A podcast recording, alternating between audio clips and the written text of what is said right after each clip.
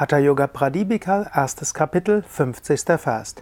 Jetzt wird Simhasana beschrieben. Bringe die Knöchel auf den Körperteil zwischen Anus und Hodensack, den rechten Knöchel auf dessen linke Seite, den linken Knöchel auf die rechte Seite. Ja, Namaste und herzlich willkommen zum Yoga Vidya täglichen Inspirationspodcast, Hatha Yoga Pradipika Podcast. Mein Name ist Sukade von www.yoga-vidya.de.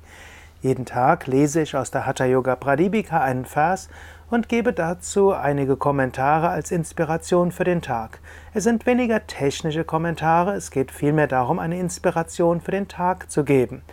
Ich spreche über die Hatha Yoga Pradipika. Hatha Yoga, der Yoga der Körperbeherrschung, der Yoga der Bemühung. Hatha heißt Bemühung. Ha heißt auch Sonne, Ta heißt Mond. Hatha Yoga, der Yoga der Verbindung von Sonne und Mond und damit der Yoga der Gleich, des Gleichgewichts zwischen männlichen und weiblichen Pol, zwischen positiven und negativen Pol, zwischen eben Sonne, Mond, Shiva, Shakti und so weiter. Gut, und Hatha Yoga als Schrift, Hatha Yoga Pradipika, Licht über Hatha Yoga. Dort geht es zum einen viel um technische Sachen. Es geht aber auch darum, dass mit den Hatha-Yoga-Übungen der Mensch sich lösen kann von den Identifikationen, von den Dualitäten, dass er Einheit erfahren kann, Yoga. Und jeden dieser Verse kann man auch nehmen als eine Inspiration für den Tag. Wir sind gerade bei Simhasana. Simhasana ist der Löwe. Und du kannst darüber nachdenken, was ist Löwe für dich?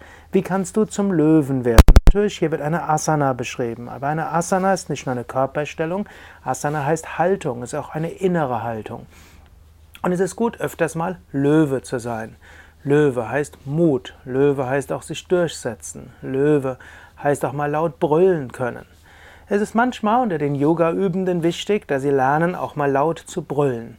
Natürlich im Yoga wollen wir harmonisch mit anderen Menschen umgehen. Im Yoga wollen wir mitfühlend mit anderen Menschen umgehen. Im Yoga ja, ist es auch manchmal gut, geduldig zu sein. Aber manchmal ist es auch gut, ein Löwe zu sein. Manchmal ist es gut, auch sich in der Öffentlichkeit zu zeigen. Manchmal ist es gut, auch laut zu brüllen. Manchmal ist es gut, sich zurückzunehmen. Und manchmal ist es gut, sich durchzusetzen. Du kannst heute am Tag öfters mal überlegen, bist du jemand, der dazu neigt, vielleicht zu oft Nein zu, zu oft sich zurückzunehmen? Bist du jemand, der dazu neigt, zu oft sich anzupassen? Bist du jemand, der vielleicht sogar harmoniesüchtig ist?